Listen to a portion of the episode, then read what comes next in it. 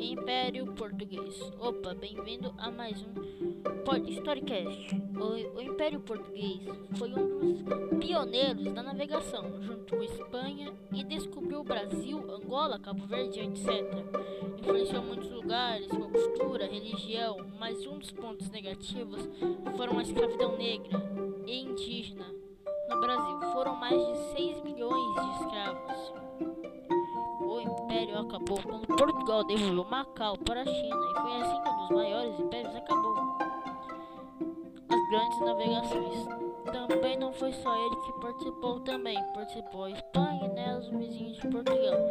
Espanha achou uma terra chamada América, nomeada por Américo de Vespucio. Então Portugal supostamente queriam achar um caminho para a Índia. Em 1500 depois de Cristo descobre por acidente entre aspas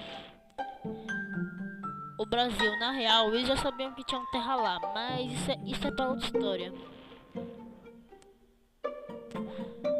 Colônias. As colônias do Império Português eram de principais foi o Brasil e Angola, onde lá pegavam muitos produtos como ouro, cana açúcar e pessoas escravizadas, que não são produtos, mas pessoas que podiam ser vendidas na época, não qualquer tipo de pessoa. Todo o comércio do Império Português, que era altamente lucrativo, foi usado para pagar a dívida com a Inglaterra, que na época era a maior economia no planeta.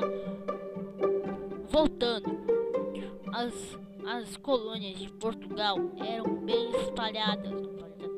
Tinham colônias na Ásia, na África, na América e até uma na Oceania, mas perderam as colônias nos anos de 1800. No ano de 1822, o Brasil se libertou e somente nos anos de 1970 a maioria foi libertada, como Moçambique, Angola, Cabo Verde, etc. Opa, esse podcast chegou ao fim. Fonte: Brasil Escola.